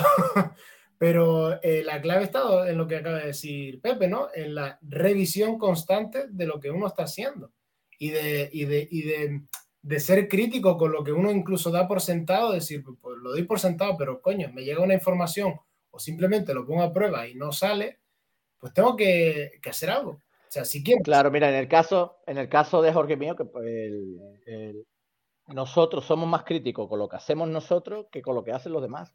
Lo que pasa es que en el podcast, evidentemente, sale a la luz y entonces, bueno, pues a lo mejor tres minutos que habla de que el karate deportivo es otra cosa, pues resuena el eco en las redes como si fuera hecho una bomba, ¿no? Pero yo no me levanto pensando, el karate deportivo no vale, voy a hacer karate funcional. Yo me pongo a practicar, y Jorge igual. Y, y, y, está, y, y, yo soy crítico con mis deficiencias, ¿no? Y, uno, busca, uno busca en base a su objetivo. Nosotros tenemos el mismo objetivo en este caso. Exactamente. Y tú te pones a entrenar por la mañana, por la tarde, cuando sea, y dices, bueno, voy a mejorar esto para ese objetivo. Voy a, a luchar por esto para ese objetivo. Voy a intentar. Y, y no tiene nada de. No es excluyente. Es decir, no significa que o haces esto o no hagas nada. O sea, puedes hacer lo que te dé la gana, evidentemente. Pero, claro, porque otro, pero sí hay que otro de los puntos Otro de los puntos importantes que una vez salió también es que eh, cuando nos ve la gente hacer, dice, es que hacéis lo mismo que hacemos nosotros. Y nosotros decimos que el carácter funcional está basado también no, no, no en lo que hacemos, sino en lo que no hacemos, ¿no?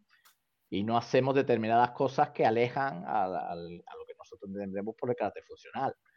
Y eso, por ejemplo, yo no haría cata de competición, no porque eh, la que quiera que la haga, ¿por qué? Porque eso me aleja del kata funcional, ¿no?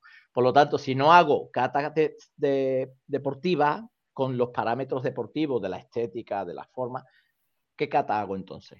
Ah, pues ahí es donde está lo que hacemos, ¿no? En una, una, cosa que no hacemos y otra cosa que hacemos.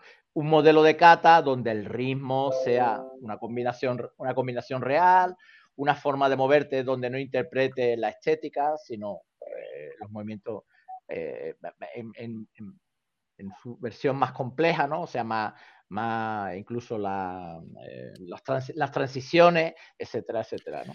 Por eso me gustaría que habláramos un poquito de que, ok, el karate funcional. en, en función, en virtud de qué definimos la función del karate funcional.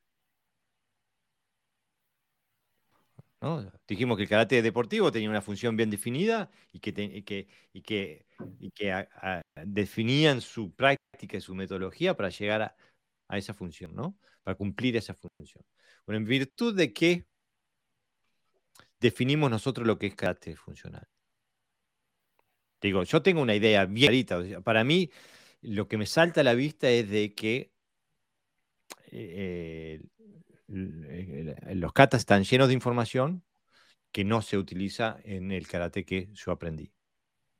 Entonces, para mí, el estudio profundo de los katas y cuanto más antiguo el kata, mejor. Cuanto menos tuneado venga el kata, mejor. Más clara es la conexión. Es para mí lo que define la, funcionalidad del karate es la información que hay dentro de los katas. El problema es que cuando hablamos de kata, la gente ve una, una coreografía de movimientos encadenados contra X cantidad de, adversarios imaginarios. Y eso no es el kata. Eso es un baile.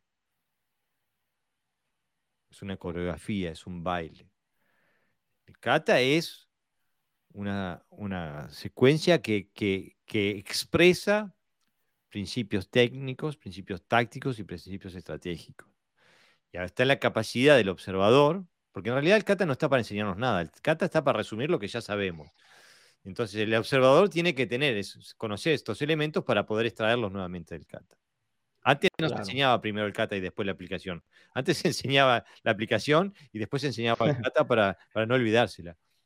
Por eso yo hablaba antes de experiencia y razonamiento. Exactamente. yo, yo, tuve, una, yo tuve una, una, experiencia, podríamos decirle graciosa, pero era un poco patética. Quiero decir, como ser de ciudad que soy, el campo, pues eh, solo paseo con el coche y veo el bosque, ¿no?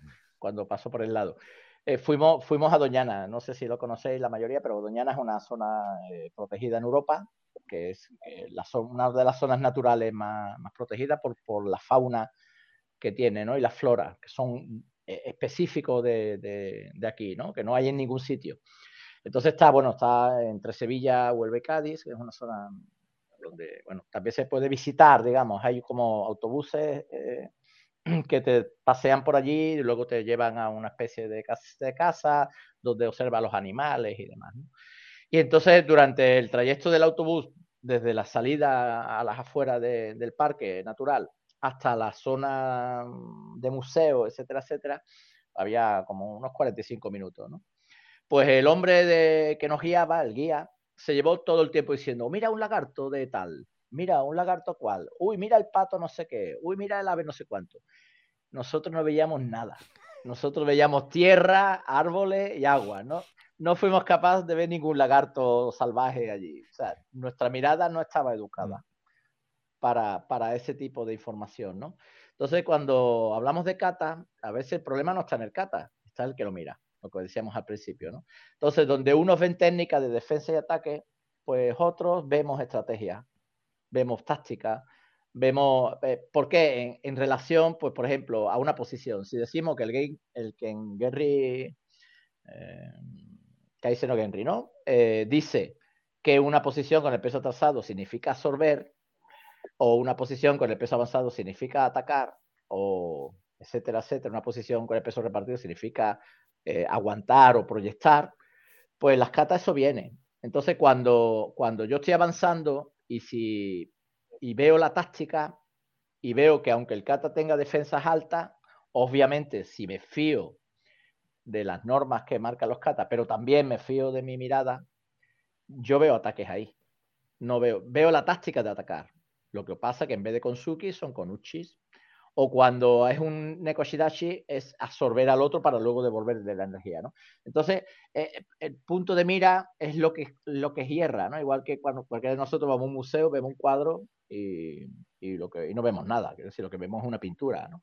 Pues yo creo que el kata es igual. Y el karate funcional lo que pretende, entre otras cosas, es cambiar la mirada para que podamos ver toda aquella información que no somos capaces de verlo si no trabajamos con las herramientas adecuadas. ¿no? Es decir, es dar las herramientas adecuadas para, en este caso, pues resolver esa situación. ¿no? Claro. apuntando, dale, decía Jorge, la, pregunta que lanzaste, ¿no? Es decir, pues, ¿cómo, cómo definimos o qué parámetros buscamos para ver un karate funcional o no. Eh, al final, eh, como dijimos antes, es la función que quieres buscar. O sea, si lo que tú haces sirve para, para ese objetivo de, la autodefensa, sería funcional. Si no, no. Yo, eh, hablando por mi experiencia personal, esto sería un paréntesis, ya no sería editorial Podcast Doy, eso sería editorial Mario Bordón. a mí lo que más me ha ayudado ha sido ponerlo a prueba, pero ponerlo a prueba de verdad, es decir, Mm, no es que yo vaya como motobuchoki por los bares a pelearme con la gente, pero sí intento hacer eh, test de presión. Digo, bueno, vamos a hacer un sparring lo más libre posible, eh, con una persona lo menos conocida posible para no tener influencia, donde no me pueda esperar nada y vamos a ver qué pasa. Y ahí es cuando te das cuenta y dices, Buah, llevo, eh, me pasó, la primera vez que me pasó, me acuerdo que dije esto, digo, llevo entrenando el suto uke durante nueve años y no he sido capaz de, meter ni uno. Es como, ¿cómo es posible? Que yo iba haciendo lo mismo tanto tiempo y no soy capaz de hacer nada. dices tú, por, algo será, porque no lo estás haciendo bien. Hay, hay, un problema ahí. Y ahí fue cuando empecé a... O sea, son, son estas experiencias las que te ayudan a darte cuenta de que lo que tú buscas a lo mejor no lo estás eh, consiguiendo por, por, la metodología que estás usando. Y es ahí cuando empiezas a, a cambiar también la mirada, pues dices, pues ya el, el Sutobuque este no lo veo, cuando veo el kata no lo veo como un Izuki pan y lo, lo paro así, ¿no? Ya tienes que cambiar esa mirada porque tu experiencia te ha dicho que así no pasa y no va a pasar. Justamente, y bueno, ahí tocas un punto que para mí es uno de los puntos claves en, en, en, en, el sueño marcial en el que ha caído el karate, es la nomenclatura del karate, donde tenemos técnicas que se llaman eh, de recibimiento, un shutouke, por ejemplo, con la cual es imposible recibir de la forma en que te la muestran. En cambio, es un excelente ataque a la carótida. Eh, eh, pero si uno tiene, tiene, los, tiene la perspectiva de los lentes puestos de, de, de Uke Keritsuki, no ve, no ve más allá de eso. por eso apuntaba yo a lo que dicen los dos, ¿no? De, de, ok, ¿qué información sacamos del kata? ¿Cómo sacarla del kata? Bueno, lo que define primero es la función. Si, si, si lo único que has entrenado en tu vida es percusión, bueno, entonces tienes que salir a buscar otra cosa que te, que te permita, información que te permita ver el kata con nuevos ojos. Tienes que, que entrenar cosas donde se, se, agarre, se tire, se empuje, se se hagan llaves, se hagan proyecciones, eh, porque todo ese tipo de cosas están ahí en el kata. Si no, eh, terminamos en, apreciaciones de kata que son imposibles. cuando intentan hacer eh, el desglose del kata, el bunkai del kata, terminan, desde una perspectiva simplemente percusiva, terminan en cosas que nunca pasan en la realidad. Nunca, absolutamente nunca. Y si el kata está definido como un sistema de, de autodefensa, entonces tiene por necesidad que concernirse con las, las técnicas de agresión que suelen ocurrir cuando un humano agrede al otro, no con técnicas de Kihon del karate. Claro, pero ahí hay, dos cosas distintas, ¿no? Que acabas de apuntar, que, que, me parece muy interesante, ¿no? Una es la información con la que tú vas a mirar el kata, es decir, si has tenido experiencia haciendo grappling, haciendo jiu-jitsu, haciendo judo, cualquier, cualquier sistema, digamos, de, de agarre, tiro, empuje, luxaciones y tal. Eh, si tienes esa experiencia, es mucho más fácil empezar a ver ese tipo de técnicas en el, en el kata. Ahora, si tú le dices a un boxeador, eh, que, sea, que solo haya hecho boxeo en toda su vida, ¿no? Y le dices, coge este kata, un kata que tenga mucho movimiento raro, vamos a ponerle raro entre comillas, y le dices, eh, ah, busca una aplicación para esto, a lo mejor como no tiene experiencia en agarres, esto, lo otro, habrá muchas cosas que diga, pues yo esto no sé para qué sirve, ni, mm. ni lo va a encontrar.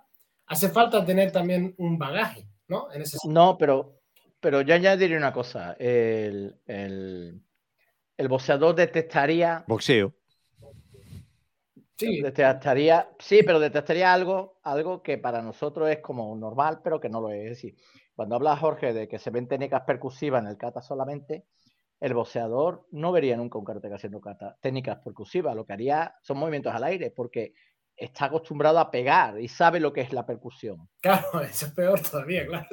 Eso por un lado. Y por otro lado, por ejemplo, eh, yo cuando empecé a hacer karate, mucho tiempo después también, muchos años después, desafortunadamente, o no, no lo sé, ¿no?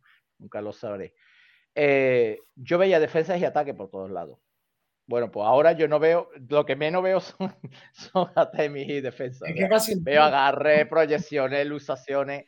O sea, para que, para que yo vea un golpe en un kata, tiene que ser algo ya tan definido de que sí, es un golpe, ¿no? Es raro, es raro verlo. Mi, mi mirada ha cambiado, sí, pero además eh, ha cambiado mm, eh, para bien. Quiero decir que, que, que yo, el, eh, ha habido una mejora, ¿sí? que yo que lo que yo hago ahora es mejor que lo que yo hacía antes. Sí. Tiene más lógica marcial y tiene más, es más funcional. ¿entiendes? Por lo tanto, ya estaba ahí. Era yo el que tenía el problema. Claro, era, era tu mirada. Y ahí es donde apunta también Jorge el segundo punto que, que mencionó, que me pareció ultra interesante, que es la perspectiva del atacante. Es decir. Estamos súper obcecados en que el atacante es Oizuki o es Maigeri o un shoot así al cuello, qué sé yo. Pero el, el atacante, en- desde un punto de vista funcional, nunca va a hacer eso, pero jamás. O sea, es que es suicida hacerlo, para empezar. Yo la, pata, yo la patada más sorpresiva que he recibido en mi vida, todo diré por un karateca de octavo dan, ¿no? No, no, de mi hermana, una patada a la espinilla directa. o sea, mm, yo ya hacía karate, digo, bueno, esto no lo he visto, o sea, esto es ¡pum! cuando era más jovencillo, obviamente, ¿no? O sea, quiero decir que evidentemente el, el que ataca no, no piensa, no piensa como Te tú. tira a darte o a, o a agredirte de alguna manera cualquiera y ya está. Que no hay. Y, y- y eso, eso cambia también un montón la perspectiva de la aplicación, porque si el tío no se queda en Oizuki, o no te hace un Oizuki, sino que te, yo qué sé, te suelta un volado de, de- con la mano o te agarra por el cuello, qué sé yo, pues Te pisa. hay muchas técnicas que no puedes hacer. Claro.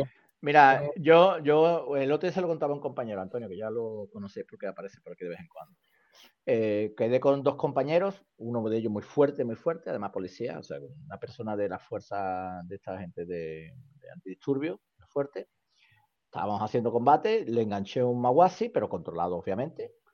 Claro, yo una vez que te he dado, nos paramos, ¿no? Porque además fue bien metido, ¿no? Me cogió y me metió una proyección tremenda, gracias a Dios y gracias al Aikido, pues hice de alguna manera una reconversión en el aire, así un poquito gat- gatuna, y caí, caí bien. Eh, eh, cuando vi que me estaba trabajando a un ritmo más alto que yo, total, seguimos combatiendo, pam, pam, pam, pam, y uno de ellos me agarró, me fue a enganchar y le pegué un pisotón directo en el dedo gordo, con el talón. Y dio un salto para atrás y dice, ah, has pisado. Sí, sí, claro. O sea, esto, esto vale el Fumikomi, ¿no? Quiero decir que, que, eh, que, a, ve- que a veces esas cosas son eficaces y además son a veces más naturales, ¿no? Y que no nos esperamos porque estamos en la disyuntiva de que el karate te van a atacar a determinadas zonas, tú vas a hacer ese determinado movimiento, porque además hay otra componente que se llama eh, ético, es un componente ético. Los karatecas no, pegamos pero no hacer daño, ¿no? Eso me lo han dicho a mí muchas veces, ¿no? Claro, no tiene. No con, tiene lo cual, sentido. con lo cual ataca casi para ser defendido, ¿no? O sea, hay un montón de componentes incluso de ese tipo que a uno le pasa por la mente como de puntilla, pero que están ahí y que también impide a veces que, que veamos que, bueno, que hay otra realidad, ¿no? Vamos a hacer una pausita Sí, que, sí. es- que, Sí. que tenemos un montón de comentarios. Eh, Diego Andrés Bello dice, en nuestro dojo hacemos kumite, sin puntos. La idea es hacer un combate con continuidad. Hay derribos y combates en el piso. Usamos guantes con los dedos libres para poder agarrar y hacer hikite. Termina pareciéndose al kudo y no lo que se vio en los Juegos Olímpicos. Alejandro Cavalieri dice, vuelvo a compartir la opinión de Sensei Pepe. Todo aquel que intente evolucionar, estudiar y buscar ese algo más dentro de su karate hará el llamado karate funcional. Pero hay muchos detractores de eso, ya que no salen de sus libritos. Como dije en varios podcasts, detractores de todo a favor de nada. Justamente, justamente, Alejandro Sensei. Santiago dice, excelente punto, Pepe. Hablen en algún momento de las consecuencias que están teniendo ustedes por decir lo que piensan. Por ejemplo, lo que le pasó a Mario Bordón en su galluco. Ah, salado el tema. Este, Eso es Eh, para Alejandro Sensei dice, Kata es el libro donde se guardan cada una de las partes del karate a investigar en los distintos niveles. Un Pinan Nidan no se verá igual con un- una cinta amarilla que en la etapa de cinta negra y cada uno de sus niveles. Claro, pero para mí, si entrenás Pinan, ya no sé karate original. Estás haciendo el karate de, de y Tosu, eh, eh, ¿no? O sea, que es el quiebre con, el, con, el, con la antigüedad. No soy detractor de los Pinan, yo también los entreno, este, digo, pero de- desde el punto de vista de, de la perspectiva histórica, ¿no? Lo que tiene es que tiene estar limitado, tiene muy poco recorrido a- de cara al Bunkai, pero son buenos, Sí. son, son magníficos Sí, para trabajar. muy bien. Adrián Fernández dice, ¿cuántos quieren investigar katas? La mayoría no. Es más fácil hacer la, co- la coreografía y listo. Estudiarlo y analizarlo es fácil, ¿no? Julio Ariel Lucero dice, exactamente, concuerdo tota- totalmente con su punto de vista. Muchísimas veces la mirada del practicante no está preparada o correctamente estimulada para observar más allá de la superficie del kata. Adrián Fernández continúa y dice, es como las matemáticas, uso un programa o me pongo a estudiar y entender los teoremas y todo el esfuerzo que, que lleva, justamente. Álvaro Marín Gómez dice, en mi opinión, en función a que la información que extraigamos del CATA sea fidedigna a la aplicación real eficiente. Empezar por ahí, pero para conseguir eso hay que trabajar desde las sensaciones, sensaciones que empiezan siendo desconocidas y antinaturales, pero con el tiempo de práctica bien enfocada, acaban convirtiéndose en actos naturales y casi involuntarios, pues se han creado conexiones neuronales ante distintas sensaciones que percibimos del agresor en la confrontación. Quizá en eso se basaban los antiguos maestros cuando decían no pensar, aludiendo a que la aplicación debería ser casi un acto reflejo. Quizás ellos conocieron un método de trabajo que nada se parece a lo que hoy la gente practica. Aprovecho para saludarlos, un abrazo fuerte. Yo no soy completamente partidario de trabajar desde las sensaciones, porque tiene que haber una evaluación, tiene que haber un, discernir de lo que sirve y lo que, no sirve. Una sensación no, no, es más que eso, una sensación, una percepción eh, sensorial. Eh, puede ser negativa o positiva, pero desde el punto de vista metodológico, no creo que deba, deba ser la última palabra, pero puedo estar equivocado. Había un maestro que hablaba de, natural y habitual. Mm. Y entonces decía, ponía el ejemplo del tabaco, ¿no? Que una persona fume y se haya habituado y que le cause placer no significa que sea natural, ¿no? Por lo tanto, es una, es una, es una sensación errónea. Mm. Claro, por eso tiene que haber una metodología detrás, ¿no? Diego Andrés Bello dice, para ver si es funcional hay que hacer un experimento científico. Pones dos personas con el mismo físico, gemelos sería lo ideal, uno hace el karate, otro a ir al gimnasio y después pelean entre ellos a muerte, mientras la madre mira para ver la diferencia. Diego, ahí tenés el guion para una película. Este, llama a Jean-Claude Van Damme y a Chuck Norris y tenés la, película perfecta. No, Van Damme tiene una película que son dos gemelos. ah, ya, la, hicieron, bueno. contra Van Damme. No, pero parece que está hablando de la, teoría, de la teoría de la relatividad, ¿no? Cuando un gemelo se va al espacio y vuelve más joven que el que se queda aquí. Mirá, cayó Marcelo Salazar, Sensei, dice Fudoshin Doyo Karate Do. Buenas noches, buenas noches, Sensei, gracias por estar ahí. ¿eh? Liber Charrúa, os saludos de San Carlos, Uruguay. Con ese nombre no podía ser otra cosa que desde Uruguay. Bienvenido, Liber. Este, eh, charrúas eran los indígenas que vivían en, Uruguay. Este, son un pueblo con el cual el pueblo uruguayo se identifica mucho. Este, eh, Marcelo Salazar Sensei dice, es duro aceptar que conviene decir karate, pero no hacer karate. Nos quieren decir que somos vendehumos, pero solo buscan cuidar su kiosco. Por lo, que, por lo menos hay que reconocer lo que hace cada uno y listo. Justamente. Nosotros no le queremos voltear el chiringuito a nadie, simplemente queremos eh, hablar en pos de... No, muchas veces no, tiene que ver, eh, o sea, yo creo que a veces no se es consciente lo que hace, uno cree, yo creo, a no ser que haya cierta maldad, que no, no dudo que la haya también, normalmente uno hace lo que hace porque cree que está convencido que lo que hace es bueno, o sea, otra cosa es que esté errado, entonces no lo veo yo como un chiringuito, sino que simplemente, bueno, ha hecho un tipo de karate, yo lo he hecho, yo el karate que enseño ahora no tiene nada que ver con el karate de antes, tenía funciones diferentes, mm. ¿eh? no, no, no, estaba engañando a nadie, evidentemente, si ahora hiciera lo de antes para mantener a gente, sí sería un engaño. Mira, Khan Guatemala dice, la funcionalidad del karate es relativa, cada karateca tiene diferente capacidad en la pelea, sin importar la denominación que se le da a lo que esté practicando. Entonces no vale la pena entrenar karate. Si, el sistema no es capaz de producir un, producto consecuente, entonces no vale la pena entrenar. Si, va a la persona, entonces, eh, eh, entonces el karate no es, un, no es un elemento de entrenamiento que te dé nada. Claro. Pero aparte que, aparte que la técnica precisamente lo que pretende, la técnica funcional, es paliar precisamente a aquellos elementos. Por ejemplo, si yo para hacer karate tengo que tener dos metros de alto, un músculo determinado y un físico determinado, pues claro, evidentemente eh, no hace falta karate para eso. El karate lo que te da, lo que te aporta son los elementos para que tú mejores para cada día ser más. Pero aparte está mal entendido. Mira, ah, vuelvo a decir, enfocan la funcionalidad frente a un adversario civil común y corriente o frente a un verdadero asesino no, es que no, no ha comprendido el mensaje. Enfocamos la funcionalidad de acuerdo a la defensa personal basada en la información que viene codificada en el CATA. Eso es lo que decimos que es el karate funcional. Pero es que, es que desde el planteamiento anterior, desde el planteamiento anterior, eh, cualquier cosa eh, que te mejore físicamente es un arte marcial. O sea, yo levanto pesas. Es karate, no solamente un arte marcial. Entonces, es karate. O sea, según la, la, primera definición, cualquier cosa que hagas es karate. Claro, claro. O sea, no, no, tiene mucho sentido. Y cuando, cuando enfocas al adversario, evidentemente eh, desde un punto de vista práctico, tienes que enfocar al adversario mayoritario. A no ser que, bueno, si yo fuese un, yo que sé, un sicario o lo que sea, pues a lo mejor me prepararía para matar a otros sicarios, pero... Eh, pero, estamos hablando... Lo normal es que tú te enfoques y digas, bueno, desde, desde, dentro de la perspectiva de lo que viene en el kata, yo eh, saco esa información y creo, no creo, porque está creado, pero prefiero, y desarrollo mi sistema de autodefensa. Claro, es que eh, a, eso, a eso lo que, que no, que no que no te hace invencible. no, no, o sea, si cualquier, te da cualquiera me podría, me podría dar una paliza, cualquiera, el menos esperado, eso está claro. Pero lo que estamos apuntando es a qué, qué es, cuáles son los métodos que rigen nuestra práctica, de dónde sacamos la información para hacer lo que hacemos. Ahora, si se trata de pelear, entonces eh, los boxeadores son mucho mejores karatecas que nosotros. Si no hacen otra cosa que pelear.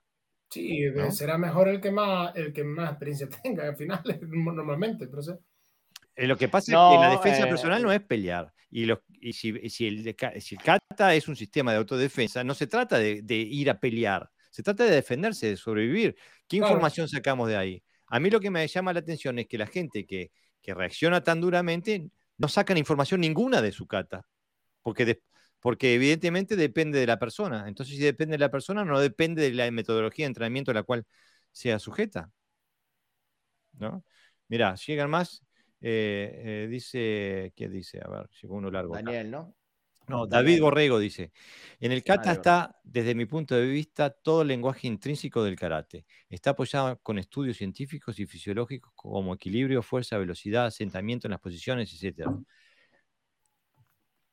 Pero para mí es su estudio lo que enriquece la práctica. Con la práctica constante podemos descubrir que no solo es una secuencia de ataques y defensas, sino que también luxaciones, derribos, etc. Para mí la idea es evolucionar dentro de la práctica apoyada como forma práctica en el comité al final. Para mí es una construcción de un todo en, en investigación y práctica que dura toda una vida porque siempre se aprenden cosas nuevas, desde mi humilde opinión.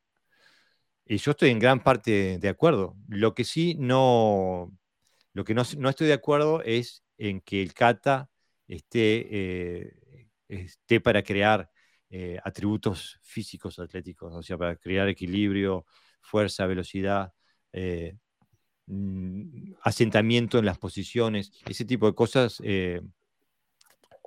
no las veo funcionales.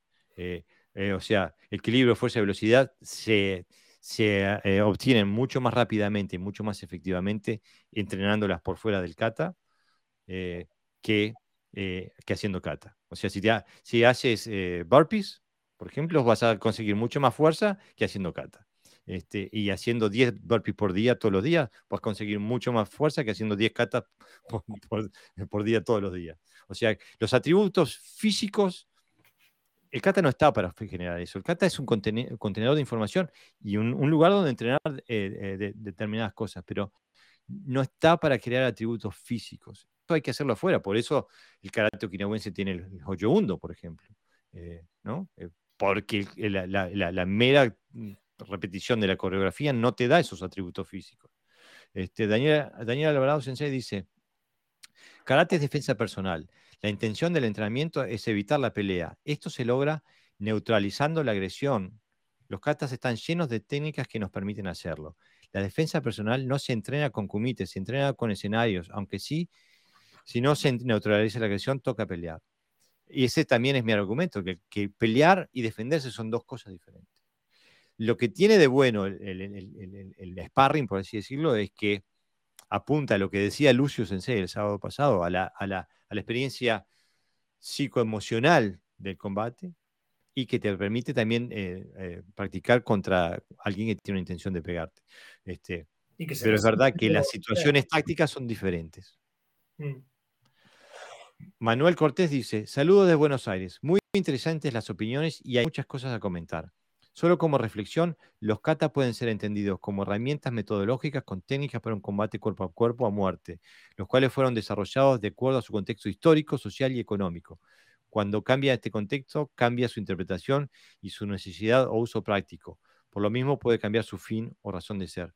Absolutamente, completamente de acuerdo. Ahora, y es lo que ha pasado, que cambió el contexto histórico, social y económico y cambió, cambió eh, su interpretación. y cambió, o sea, que se ha ido desde, desde un, un, un, contenedor de, conocimiento, ahora lo vemos como una coreografía eh, eh, a ser juzgada de parámetros estos. Completamente de acuerdo. Ahora, eso no es, pero eso no es una ley natural. Se puede seguir haciendo lo otro sin romper ninguna regla de la sociedad en la que vivimos hoy, del contexto socioeconómico. Y además sin perder la función original. Por ejemplo, el, el boxeo que yo conozco ha cambiado que se ha civilizado. Antes se pegaban puñetazos a diestro y siniestro con más manos desnudas, luego se pusieron vendas y acabó con guantes de protección y con unas reglas. Pero el puñetazo de un boxeador actual es el mismo que el de antaño, ¿no? Y, las tácticas igual. Es decir, lo que se ha hecho es civilizarse. Mientras que el karate lo que ha ido es perdiendo la función de arte marcial y convirtiéndose en un deporte, en un deporte además, eh, una grima, ¿no? Donde casi, eh, casi, o sea, tocar pierdes, todo lo contrario a lo que es el boxeo, que tocar gana, y luego las catas se han alejado, es lo que más se ha alejado de esa, de esa realidad, ¿no? Que era el kata original. Yo, eh, yo querría comentar una cosita respecto a que se estaba hablando por ahí, no quería que se pasara por alto. Mm, el, las pruebas de presión, digamos, yo, yo le llamo prueba de presión, pero se puede llamar como quiera, ¿vale? Eh, que podría ser un sparring o lo que sea, también se pueden hacer en un contexto de defensa personal. No tiene por qué ser un sparring, un combate consensuado. Hay muchos ejercicios que son pruebas de presión muy duras, de hecho, cansan más que un sparring, y eso lo sé de primera mano, eh, donde tú te enfrentas a una situación inesperada, a una agresión callejera y tienes que resolver como sea. A mí me gusta mucho un ejercicio, es uno muy básico, ¿vale? Es de los primeros que se hacen, por ejemplo, en el que tú cierras los ojos, cuentas hasta tres, hasta cinco, lo que sea, y alguien te, te agrede, el compañero, ¿no? Pero te agrede como quiere, por la espalda, por un lado, por el otro, te puede soltar un golpe cuando vas por el número dos y vas a contar hasta te dice uno, dos, con los ojos cerrados, ¡pum!, te suelta un golpe y ahí sigue, ¿no? Es un, es un contexto donde tú intentas similar lo máximo posible al, a la... Nunca vas a tener la experiencia real, a no ser que vayas a un bar a reventarte con gente, pero nunca vas a tener la experiencia real. Pero vas a, asimilar, eh, a asemejarte a situaciones de mucha presión, de mucho estrés, donde no controlas nada. Ni siquiera hay una táctica inicial. Decir, bueno, voy a pelear con este, lo veo alto, pues como es alto, voy por aquí, por allá. No, tú estás en una situación de pausa, de relajación y alguien te, te confronta, ¿no? O sea, también hay pruebas de presión más, digamos, similares a una situación real, no solo es el, el sparring, ¿no?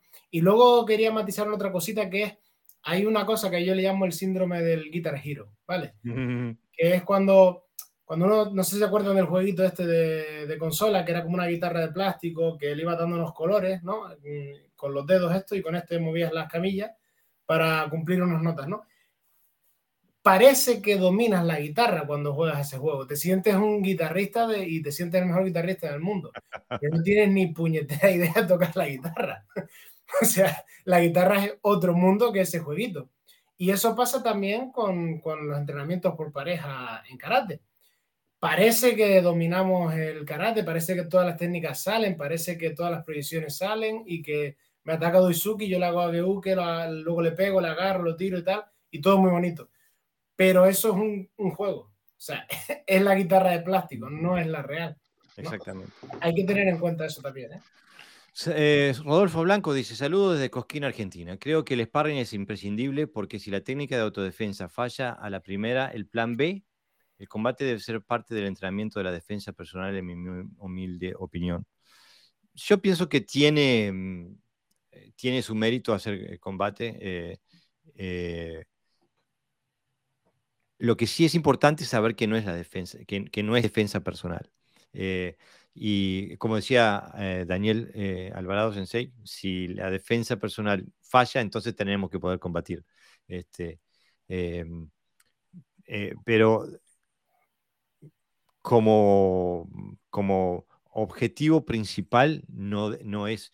O sea, el karate para poder ser efectivo en, la pelea, en el combate, entonces tendría que tener el tipo de metodología de entrenamiento que tiene, por ejemplo, la MMA. Ellos tienen una función muy definida que es la del combate en el ring. Y tienen metodología de entrenamiento que los que optimizan sus chances de, eh, de, desenvolverse en ese ámbito. Eh, no hay garantías cuando te subes al ring. Gana uno o gana el otro. Pero tenés muchas más chances de ganar si entrenás, si seguís esas metodologías a que si no las haces. Eh, el karate, para, para, eh, si, el karate estuviera hecho para pelear, estaría compuesto, compuesto de esas metodologías. La MMA no existiría porque ya, hubiera, ya lo hubiera hecho el karate. O sea que el, karate tiene otra metodología porque tiene otro, otro fin. Ahora, creo que hay partes de la MMA, de la metodología del MMA, que son o serían buenas y aplicables al entrenamiento del karate para acercarnos a, a una funcionalidad mayor. Este, eh, pero no, no, no, eh, no estamos en, no, no, perseguimos la misma función. Eh, ganar una pelea es algo muy diferente a sobrevivir.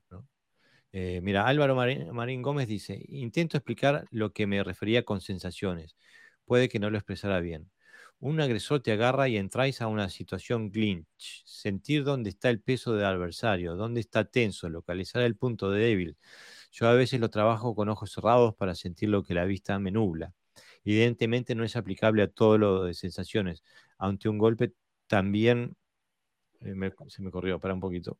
Este, ah, perdí el hilo. Eh, ante un golpe también. Se puede sentir, pero de seguro no nos va a gustar esa sensación.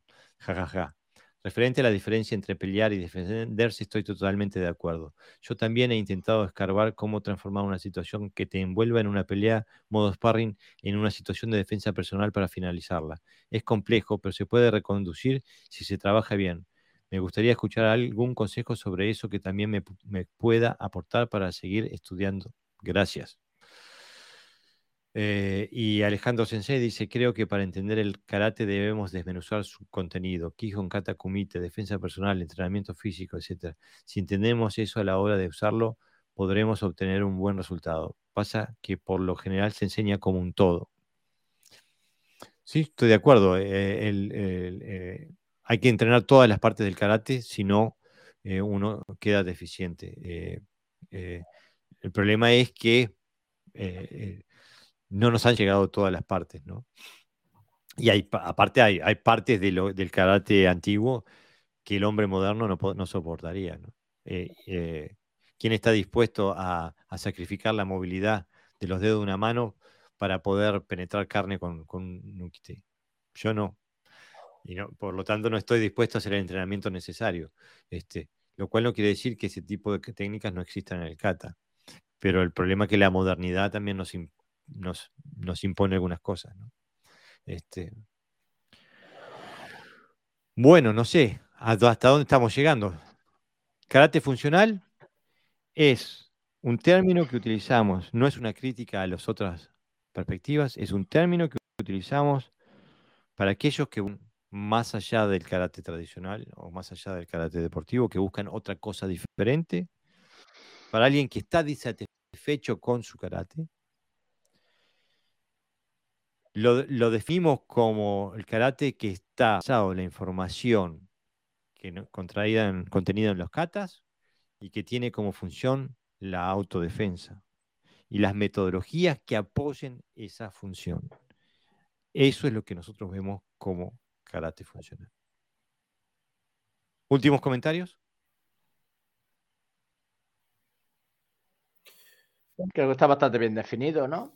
Ahora lo que hay que encontrar son metodologías acordes que no estén, por mi parte, yo tuve que hacer un análisis profundo y limpiar muchas de las metodologías que yo tenía, que daba como verdadera, para trabajar en un, en un digamos, hay, hay un tema de descontaminación, ¿no? De, eh, porque, a veces entendemos que funcional es que funcione, pero mm, a lo mejor el contexto es el, que varía, es inadecuado, ¿no? Eso lo hemos visto muchas veces, ¿no? Por ejemplo, decir, no, pero contra, eh, hay que trabajar las bases y luego ya cuando lleve mucho tiempo, pues se trabaja, se trabaja más profundamente sobre, es como, para ser funcional debes de evitar al principio la funcionalidad, ¿no? Es un error.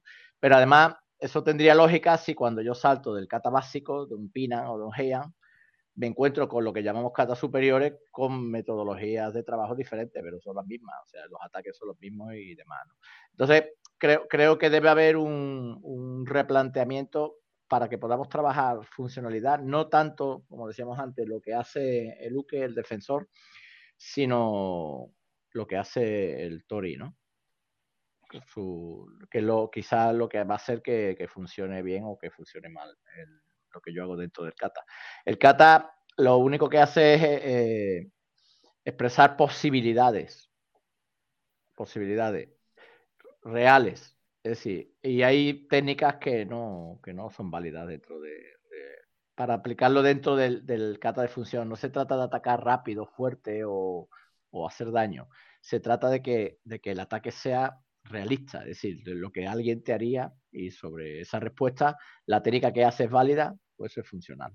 Claro, pero aparte digo, eh, hay que tener eh, metodologías de entrenamiento que soporten, que apoyen esa, esa información.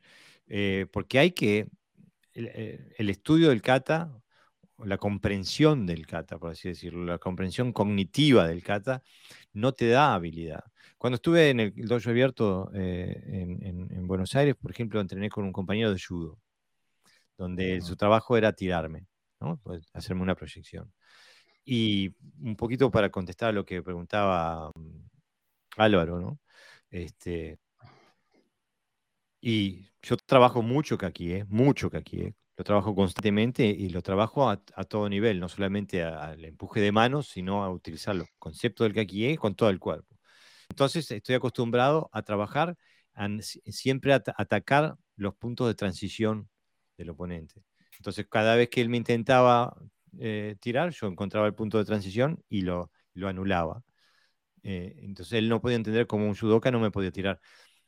No, y, y, nuevamente, no se trata de la capacidad de Jorge Garibaldi. Lo que estoy apuntando es a, a una metodología de trabajo que, que va a un resultado concreto.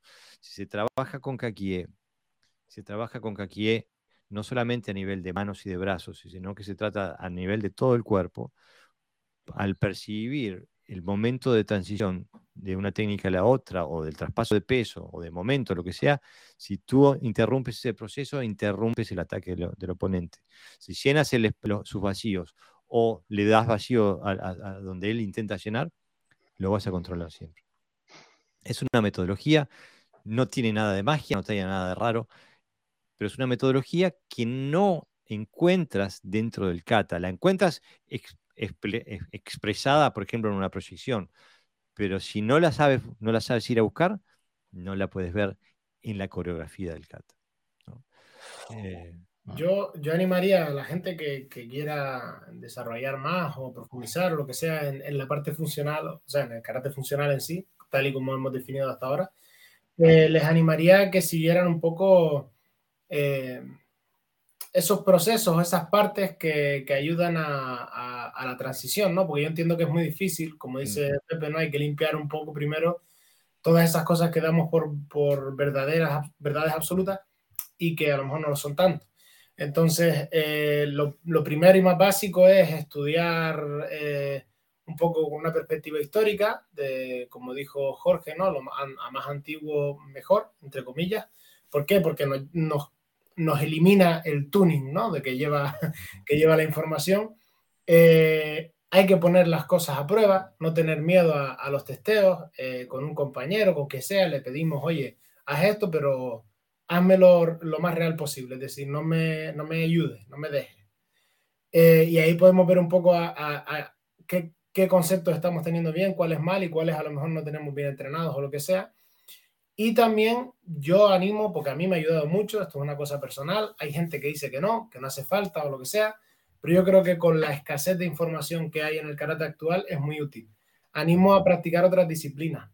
No hace falta meterte 20 años en cada disciplina para entenderlo, me refiero a tener experiencias en disciplinas que controlan mucho otros ámbitos dentro del combate cuerpo a cuerpo, que te van a ayudar, como dije antes, ¿no? Si, por ejemplo, estamos haciendo grappling, eh, nos van a ayudar a ver o a decodificar ese tipo de técnicas dentro del kata que sería prácticamente imposible ver si no tienes esa experiencia previa. A mí me ayudó muchísimo, yo mm, mm, tengo incontables experiencias en las que estoy entrenando algo que no tiene supuestamente nada que ver con karate y digo, eh, esto está en un kata, esto está aquí, esto está en otro lado y cambia completamente mi visión. Entonces, eh, son, son, esos procesos y luego siempre volver atrás y hacer una revisión de todo lo que, lo que tenemos para ir estructurando y llevando la, metodología de cada uno a, lo, a la parte más, lo más enfocada posible a ese destino al que queremos llegar. ¿no? Mira, Mara tiene una última pregunta. Dice, ¿qué disciplinas recomendarías, Mario Gordón? Pues, pues, mira, a mí, por, por, lo menos yo, como siempre tuve en mis inicios, inicios, un carácter muy percusivo eh, y además no, no, era, no era nada malo. Eh, sí es verdad que lo que más me ayudó a descifrar kata era todo lo que no tenía que ver con percusión, ¿no? Todo el tema de el grappling, el jiu-jitsu, el judo, todo este tipo de, de, disciplinas ayudan muchísimo. Y también animaría a, en la parte percusiva, por si acaso esto queda mal entendido, a probar bien esa percusión, a darle, a testearla, a ver cómo de fuerte es y cómo de eficaz es y cómo se podría mejorar también, ¿no? Porque hay mucho, también mucho mito en cuanto a la percusión en karate. Bueno, y con eso este, los dejamos. El sábado volvemos a nuestra eh, temática tradicional. este, tenemos eh, eh, la visita de mm, Radko Balkar Sensei, octavo dan de Shodokan Goju eh, y que nos visitará junto con algunos de sus alumnos, que son Lucho Muñoz, Marcelo Suárez este, y Jorge Sensei también, que ahora no recuerdo bien su apellido. Perdóname, Jorge, me tengo que ir a fijar. Tienes un apellido largo y complicado. Este, y que nos van a acompañar el sábado este, para la, emisión normal de Podcast Hoyo. Así que con esto finaliza la edición editorial de Podcast Dojo y el sábado volvemos a nuestro contenido normal. Fue un gustazo como siempre, Sensei. Este, y bueno, hasta la próxima. Hasta la próxima. Buenas noches. Jorge Pesaroglio. Gracias, Lucho. Gracias. Pesaroglio. Pesaroglio se llama eh, Jorge Sensei.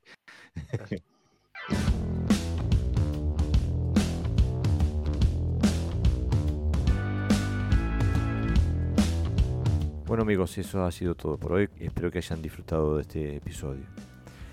Les cuento que emitimos en vivo todos los sábados a las 23 horas por la página de Facebook de Podcast Toyo y el audio lo publicamos el domingo. Si tienes ganas de participar, eres muy bienvenido a dejar tus comentarios en vivo en la página de Podcast Dojo y los leeremos eh, y los comentaremos en vivo todos los sábados a las 23 horas. Como siempre nos puedes escuchar en las plataformas de podcast, así como iTunes o Spotify o Google Podcast, etcétera, etcétera. Y también nos puedes escuchar en la página de mocuso.ar. Sin más, nos vemos la próxima semana.